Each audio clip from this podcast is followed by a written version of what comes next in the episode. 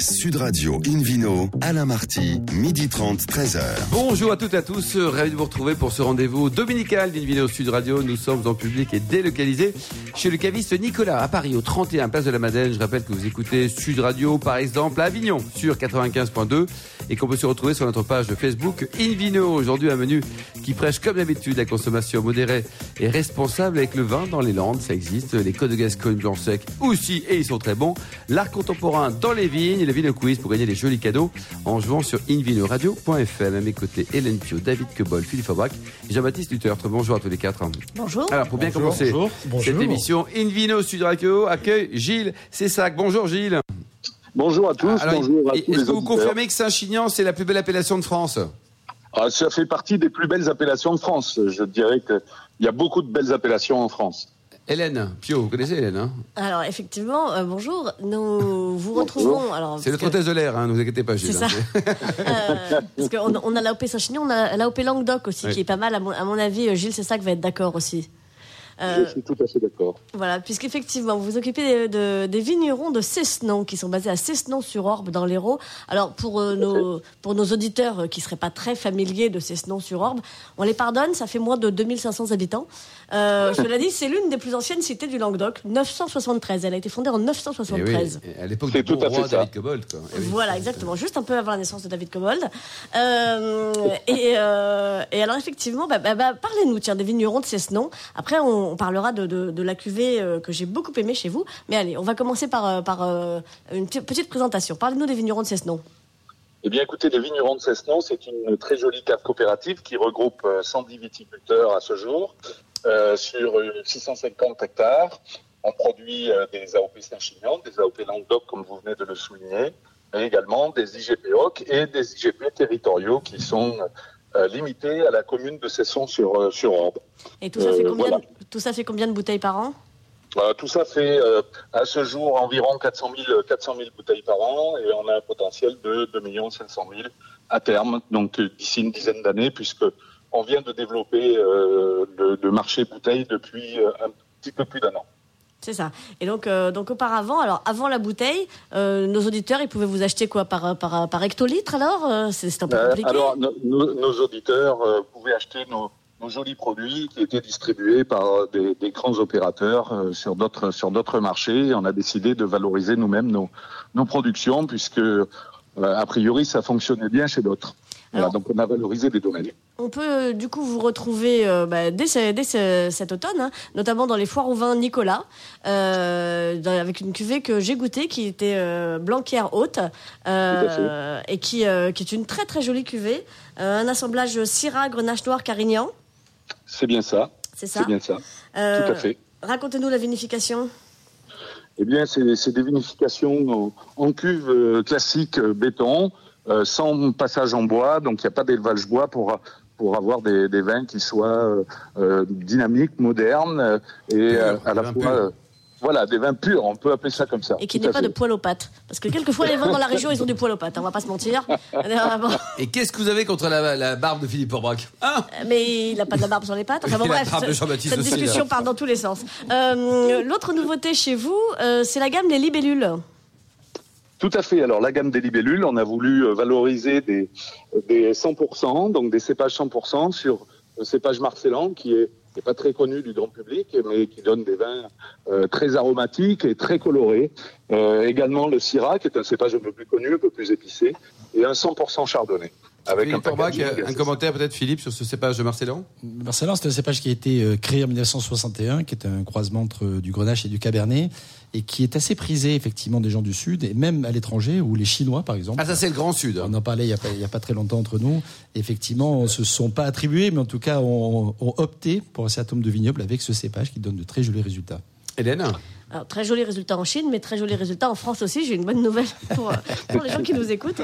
Euh, donc, euh, donc- Les prix, combien ça Ouais, vaut tout ça C'est important Gilles.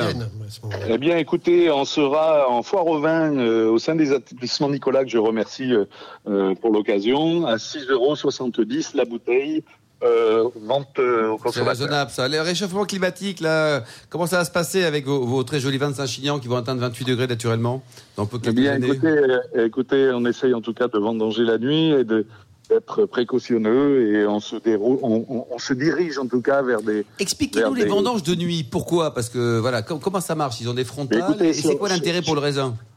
c'est- L'intérêt pour le raisin, c'est d'é- d'éviter des, des hausses de température euh, trop trop importantes et, et garder une certaine fraîcheur, une certaine fraîcheur, pardon.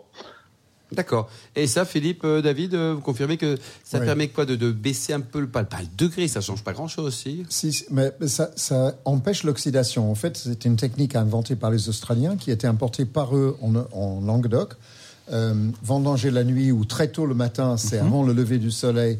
Donc, en général, c'est vendanger la machine parce qu'on ne peut pas envoyer des ça. armées de vendangeurs avec des lampes de, de mineurs. Euh, donc, c'est vendanger La à la machine. avec un truc pour couper, pas Et, et ça, ça hein. garde la fraîcheur de température ambiante sur le, le baie de raisin et ça évite aussi l'oxydation. Donc c'est un double avantage. Double avantage. Ça a été inventé pour les blancs, mais c'est de plus en plus utilisé pour les autres vins aussi. Et vous payez plus cher les vendangeurs quand ils vendangent de nuit ou pas? Euh, non, les, les prix sont fixés au départ. D'accord, c'est- le même prix. Et du coup, ils ont le droit de dormir dans la journée. Ils font la Ils ont- sieste. non, pas du tout, ils bossent dans la journée. C'est moins fatigant, c'est moins fatigant la nuit. Bon, c'est bien. Qu'est-ce qu'on peut dire sur ce millésime 2019 pour terminer? Il, euh, il, Ça va être le millésime du siècle, comme chaque année chez les vignerons ou pas? Ah ben, écoutez, ce sera, un, ce sera un joli millésime. On n'a pas souffert de quoi que ce soit cette année, donc on est, on est plutôt satisfait. Après une belle année de lancement, euh, j'espère que le millésime 2019 sera au rendez-vous. Bon, bravo en tout cas, puis bravo pour votre euh, cette nouvelle initiative. Hein, la bouteille depuis peu de temps, ça fait quoi? Ça, ça fait un an et demi, c'est ça? Ça fait, euh, oui, le projet était depuis un an et demi, et maintenant ça fait neuf mois de commercialisation. Super. exactement. Merci beaucoup Gilles, on vous embrasse, euh, surtout Hélène en tout cas. Une vidéo Sud Radio, on retrouve maintenant Philippe Aubrac, président de la sommellerie française, pour nous parler de, des vins des Landes, mais dans, dans les Landes, euh, Ben il y a du vin. Après hier, euh, le Pays Basque, aujourd'hui, je remonte sur un peu plus au nord, effectivement, et je traverse Finira le en terroir- Bretagne, il finira en Bretagne. le terroir irlandais. On va rester en voisinage hein, aujourd'hui. Exactement, c'est vrai. ouais. Alors, ce- ce- le, le vin des Landes, ça peut faire un peu sourire, mais c'est vrai qu'il y, a des- il y a des vignobles et des vignobles historiques. On fait du vin là-bas depuis très très très longtemps. Euh, les vignobles les plus connus sont sûrement l'appellation Tursan, notamment grâce à Michel Guérard et son château de Bachin, mais aussi la Cape de Tursan, qui produit des vins euh, originaux, amusants euh, depuis un certain nombre euh, d'années. Il y a également la, la- le- la dénomination de la Chalosse. La Chalosse qui est La vous dites. Exactement, euh, connu également pour ses, ses élevages de, de- de bovins, mais qui, euh, qui fait également des bons vins, voilà, euh, Ça- originaux. J'ai envie plutôt de vous parler d'un- terroir ou d'une géologie particulière, puisque on fait depuis, euh, depuis très longtemps, et pour des raisons historiques et techniques, euh, au-delà des raisons viticoles, euh, ce qu'on appelle le vin des sables et même le vin des dunes. Et cette histoire est assez incroyable parce que finalement, ce, vignoble existe toujours, même s'il a failli disparaître comme, comme souvent dans des, vignobles un peu extrêmes comme ça. Et ces dernières années, on, le voit revenir un peu plus en force. C'est un vignoble qui a été développé pour, pour fixer les dunes, c'est le terme qu'on utilise, parce que les dunes sont effectivement extrêmement fragiles dans la région, on le sait, euh, et pas simplement ces dernières années avec le réchauffement climatique ou les conditions actuelles euh, de, de- de- tourisme ou autre. Ça a toujours été le cas. Assez- le sable, c'est mouvant c'est- par, par définition, et, euh, et le fait de pouvoir mettre une végétation qui, qui tient, qui maintient, qui s'enracine, est quelque chose qui est effectivement très important. Donc les anciens le savaient. Il y a eu des époques où on a insisté là-dessus. Louis XIV était un grand bâtisseur et dans cette région notamment, il a, il a fait en sorte que ça se fasse. À l'époque napoléonienne également. On a changé parfois le, le cours de l'Adour, qui est quand même le grand fleuve de cette région, et au, au fil de ce, de- des différents lits de l'Adour, les- le, le- le- le côté dune a pu aussi bouger. La plantation de la forêt des Landes également, la fameuse plante, parce que le, le- les pins des Landes dont on parle beaucoup, et euh, qui avait eu un fameux incendie euh, au début du XXe siècle, avait été euh, absolument euh, terrible, notamment, mais euh, chaque année malheureusement c'est c'est un peu le cas, même si cette année ils ont été un peu épargnés par rapport au, au- au- au pourtour méditerranéen le, ce, ce choix de- de- de- d'arbres, c'est aussi pour fixer effectivement et pour aussi absorber l'eau, parce que le, le, le, le- le pin a comme caractéristique d'avoir besoin pas mal d'eau finalement. Et donc, en, enracinant des pins, on pompe l'eau. Ça veut dire qu'il faut Donc- planter des pins et des vignes sur tous les pourtours. euh, euh, que- Partout. euh, C'est ça Et de- vous mettez, de- vous Et mettez ça protège. du pain, vous mettez un parasol. pour Non, mais euh, enfin, partout. Et c'est euh, pas le hasard Les si- îles. euh, Si on les retrouve, parce qu'effectivement, le- le côté limite de l'exercice, c'est que le pain, c'est très résineux et ça s'enflamme très vite. Donc il faut être euh, Mm. prudent par rapport à ça. Moi, je crois que c'était plein d'eau. Mais pour en racine, mais en extérieur, effectivement, voilà. Et co- comme c'était des zones maré- marécageuses, c'est la raison pour laquelle effectivement les pins ont été fixés sur une dizaine de kilomètres sur toute cette bande côtière Et pourtant, de, de, on Bayonne jusqu'à la région de Bordeaux.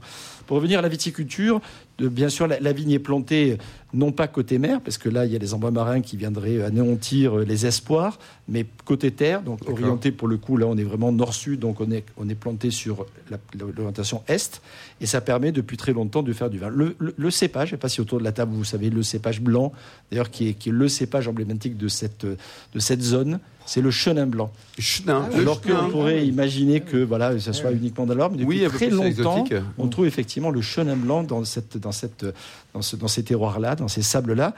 Et donc, même si ça a failli disparaître, il y a quand même des anciens plans. Et comme vous le savez sûrement, vous qui nous écoutez attentivement, grâce au sable, le phylloxéra a du mal à progresser. Donc, on a du coup très vieilles vignes et certaines vignes, effectivement, extrêmement anciennes, même de l'époque pré-phylloxérique. ah, très bien. Les rouges sont élaborés à partir de Cabernet euh, Franc, pour l'essentiel. Euh, Cabernet Sauvignon également le tanat, dont on parle aussi régulièrement dans cette région, et ça donne des vins, ma foi, relativement intéressants. On pourrait, s'attendre, et c'est souvent le cas dans les sables, d'avoir des vins tendres, un mm. peu souples, simples, etc. Ça peut se garder sans matière. Et finalement, j'ai goûté des vins plutôt jeunes, parce qu'effectivement, il y a très peu de stock. Aujourd'hui, le, vin des dunes, c'est 5 hectares de, vignes. On est situé, pour vous donner une idée, entre, entre euh, autour de Cap-Breton, c'est très joli au, nord de Bayonne. Euh, et euh, oui, c'est très joli. Et, euh, et donc, il y a juste un domaine qui aujourd'hui a 5 hectares et qui a failli complètement disparaître. Et heureusement qu'on doit Nicolas Tison, c'est son nom, le fait d'avoir récupéré ces vignes et de les avoir réactivées, réactualisées.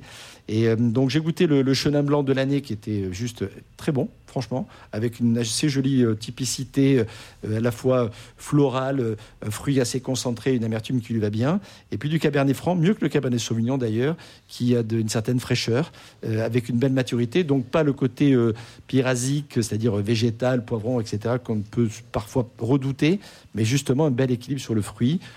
Le vin de l'année était pas mal, en rouge aussi. Ça coûte combien pour terminer? Ça coûte au caveau une dizaine d'euros. 10,50 euros, je crois. Allez, à découvrir. Merci beaucoup Philippe Aubrac. On se retrouve dans dans un instant au bar à vin du caviste Nicolas à Paris avec euh, le Ville Quiz pour gagner un très joli cadeau en jouant sur invinoradio.fm. Sud Radio Invino, Alain Marty, midi 30, 13h. Retour à la cave Nicolas, place de la Madeleine à Paris pour cette émission en public et délocalisée avec euh, Hélène Pio et le Vino Quiz. Hélène. Oui, Vino Quiz dont je vous rappelle le principe. Chaque semaine, nous vous posons une question sur le vin et le vainqueur gagne un très beau cadeau, un abonnement d'un an à la revue du vin de France. Alors voici la question de ce week-end. De quel événement se déroulant chaque année au domaine Les Crayères, la maison de champagne Lançon est-elle le partenaire depuis maintenant trois ans? Réponse A, la soirée blanche, où les convives pique-niquent et assistent à des concerts entièrement habillés en blanc. Réponse B, la soirée bulle et mousse, où les convives dégustent du champagne dans un immense bain de mousse sur toute l'étendue du domaine des Crayères. Ou réponse C, la soirée, l'abus est dangereux pour la santé, profitez avec modération, où les convives ont le droit de s'amuser, mais juste un peu. Hmm. Euh, 10 minutes. C'est ça, 10 minutes et après rentrer hmm. chez vous. Hmm. C'est sympa comme euh, truc, ça, comme concept. C'est chaleureux comme tout. Pour répondre et gagner un abonnement d'un an à la revue du vin de France, rendez-vous toute la semaine sur le site invinoradio.fm, rubrique Vino Quiz, et le gagnant sera tiré au sort parmi les bonnes réponses. Il aura le droit de s'amuser toute la soirée. Merci beaucoup, Hélène Pio et Vino Suivi Radio. On retrouve euh, David Cobol, le cofondateur de l'Académie des vins et spiritueux, pour déguster avec modération, bien sûr, hein, des codes de Cascogne blancs et secs. Attention, c'est hyper ciblé comme dégustation. Hein. Oui, oui, mais c'est très large en volume. Parce que je vais traverser la frontière des Landes euh, abordée par Philippe Forbrecht dans son, sa belle rubrique sur les vins de Landes pour parler d'une région beaucoup plus vaste hein, sur le plan viticole, parce qu'il s'agit de 12 000 hectares. Euh, L'IGP, ou l'indication géographique protégée, Côte de Gascogne. Alors, cette appellation est assez récente. Elle a été créée euh, désignation plutôt, parce que c'est pas un AOP, et ils ne veulent pas le devenir surtout, et je pense qu'ils ont raison. Ils gardent plus de liberté comme ça. Euh, anciennement 22 pays, ça couvre une bonne partie du département du Gers et un petit bout du Land, des Landes et au nord du Lot-et-Garonne. Alors, il faut savoir que c'est l'ancienne région, c'est toujours la région d'Armagnac. Et l'Armagnac, n'ayant pas connu le succès commercial du Cognacé, euh, voisin du nord de Bordeaux, pour les eaux de vie, euh, à cause probablement de la distance par rapport à l'océan et aussi à l'absence du coup qui est lié euh, des implantations de grandes maisons de négoce.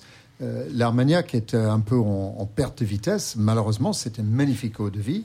Et du coup, le vignoble a dû se convertir et avec beaucoup de succès. Parce qu'aujourd'hui, ce vignoble qui a démarré il y a 30 ans, quasiment ex nihilo, aujourd'hui fait 12 000 hectares dont 85% sont des vins blancs. Ah, quand même, oui, oui, c'est Oui. important. Il y a un petit part de, de rouge, 7% et 8% de, de rosé. Donc je vais parler que des blancs. Ils font un peu de moelleux. Euh, mais je vais parler que des blancs secs. Alors, deux meneurs, deux leaders ont démarré cette appellation. La cave, euh, excellente cave coopérative de Plément, qui est aussi présente sur des appellations comme Saint-Mont et comme Madiran, et Pacherin de Vicpel, Plément, et puis Tariquet, euh, qui est peut-être le plus grand domaine privé en France avec un, un millier d'hectares, qui a vraiment été un moteur dans cette affaire-là et qui fait toujours d'excellents vins. Alors, moi, j'en ai goûté de ces blancs secs qui constituent 85% de l'appellation, euh, 52 vins, tout récemment, le 27 août pour être exact, et j'en ai sélectionné 17. Alors, je les ai clivés ou, ou segmentés en deux, deux styles, les styles plutôt vifs, légers. Alors, il faut savoir, ce sont des vins qui se vendent entre 4 et 6 euros, hein, prix public.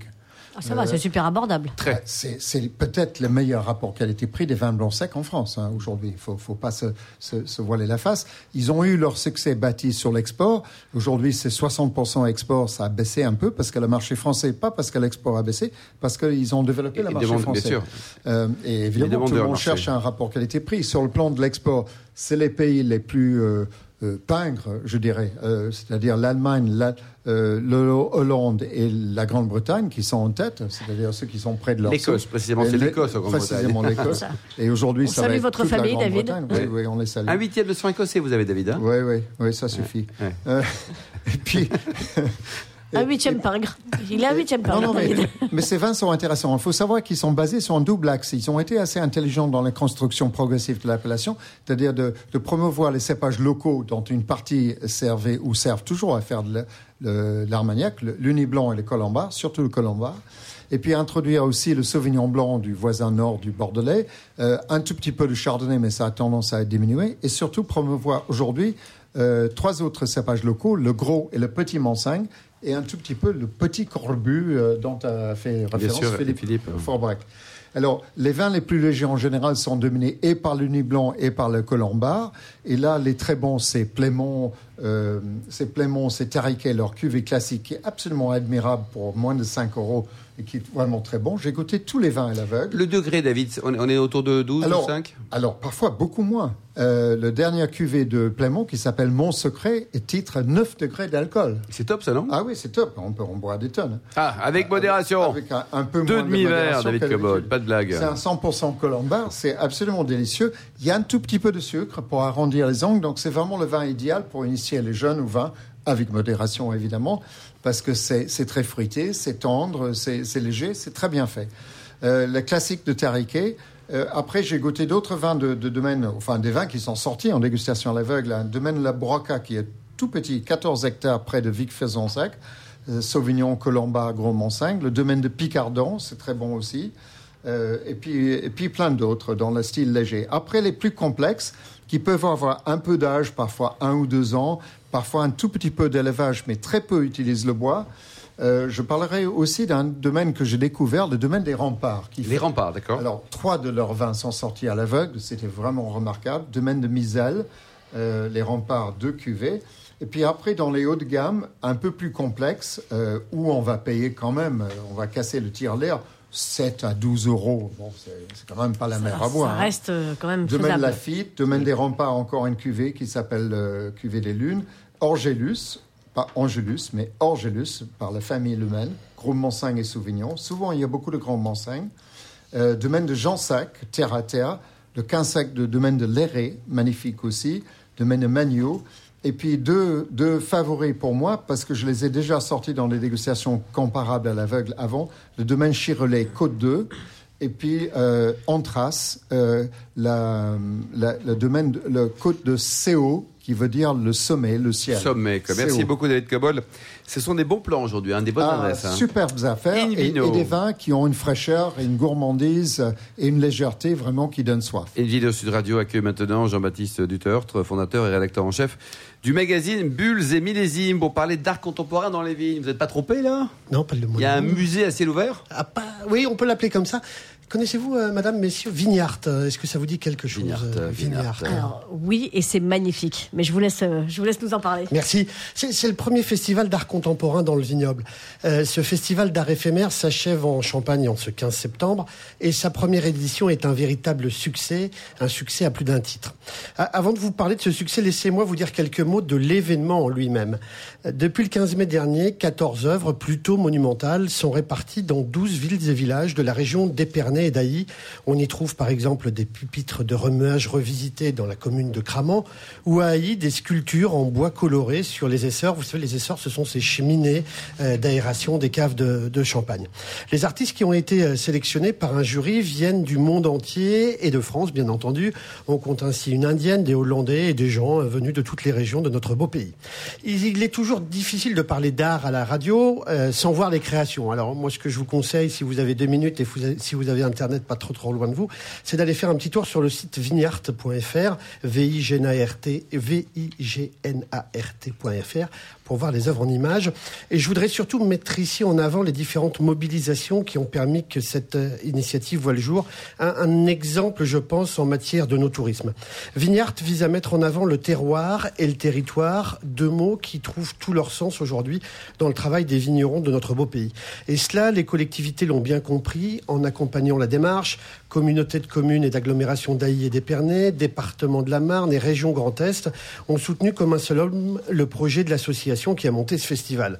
Les collectivités ont montré la marche à suivre et des partenaires privés ont suivi. C'est le cas de plusieurs maisons de champagne, mais c'est aussi le cas d'une banque, d'un cabinet comptable ou d'une marque euh, automobile. Voilà comment le public et le privé se sont retrouvés autour d'une initiative visant à redonner de la vie dans le vignoble en proposant de découvrir l'art. Les organisateurs ont privilégié les beaux sites du paysage champenois, et croyez-moi, il y en a, euh, afin d'inciter les, les concitoyens à sortir un peu et à se balader. Je vous parlais tout à l'heure du succès de cette initiative. Il a d'abord été populaire. Il suffisait de se promener euh, sur les pages Facebook de la manifestation pour voir combien les habitants de Champagne se sont appropriés l'événement. C'est là le premier succès. La population... Mais, mais, mais Ah, Pardon. est-ce qu'on peut faire confiance à Facebook Ah. Quelle est l'importance de cette horreur? Alors là, c'est euh, l'un des rares, euh, comment dire, euh, on, on ne peut pas quantifier le public qui vient sur une manifestation gratuite. Euh, là, ça donne, ça donne une indication. Je vais vous en donner d'autres euh, dans un instant, mais c'est un des indicateurs qui fait que cette euh, manifestation a été un succès. Je suis d'accord avec vous. C'est pas, pas forcément le. c'est- pipeau quand même. Oui. Ouais. Alors, quand on regarde le partage, euh, si vous m'en branchez là-dessus, euh, si on regarde le partage des photos et des jolies photos qu'il y a sur Facebook, c'est pas si pipeau que ça, je pense. Euh, donc. Voilà pour Facebook. Le, le- le second succès de cette initiative est à mettre, à mon avis, sur la fréquentation touristique de cet événement. Euh, je parlais récemment avec le maire de la petite commune de Cramant, euh, dans la Côte des Blancs, qui m'expliquait ainsi avoir vu de nombreux visiteurs étrangers à la région et au pays venir découvrir les pupitres exposés devant un panorama à 180 degrés sur le vignoble. Au passage, cette vue, elle permettait de, de voir la dernière attraction euh, dans la région, c'est le ballon captif euh, d'Épernay qui monte et qui descend pendant euh, toute la journée et qui permet d'avoir un superbe paysage euh, sur, Un le, point de sur vue, le vignoble. un point de ah vue. oui. Magnifique. Le, le troisième succès tient euh, dans la, dans la médiatisation de cet événement. Les retombées de presse sont, sont assez nombreuses. Dès l'inauguration de la manifestation par le parrain, hein, Patrick Poivre d'Arvor, la, la presse écrite, la radio ou la télévision ont consacré des reportages à cette initiative. Les réseaux sociaux ont donc fait le reste, mon cher David. Et, et le fait que nous en parlions aujourd'hui montre aussi euh, bien euh, cet intérêt. L'objectif de cette première édition de Vignart semble donc atteint. Il avait été fixé par un monsieur que vous connaissez bien tous, c'est Dominique de Marville, le chef de cave de, de Clicquot, qui s'apprête d'ailleurs à aller vivre. euh, Non, non, il y est toujours. euh, Il est pas- Pas au pour 1er longtemps. janvier, au, pro- au Oui, il y a 1er un janvier, il rejoindra euh, la maison Laurent Perrier. Euh, donc euh, Dominique de Marville avait, avait demandé aux organisateurs d'imaginer une manifestation qui permette de parler de l'origine du champagne et un peu moins du produit en, en lui-même. Le vignoble étant au centre de cette immense salle d'exposition, les visiteurs se sont rendus au cœur de la terre de Champagne, là où pousse le raisin, là où le plus célèbre des vins à bulles prend sa source. Merci beaucoup Jean-Baptiste.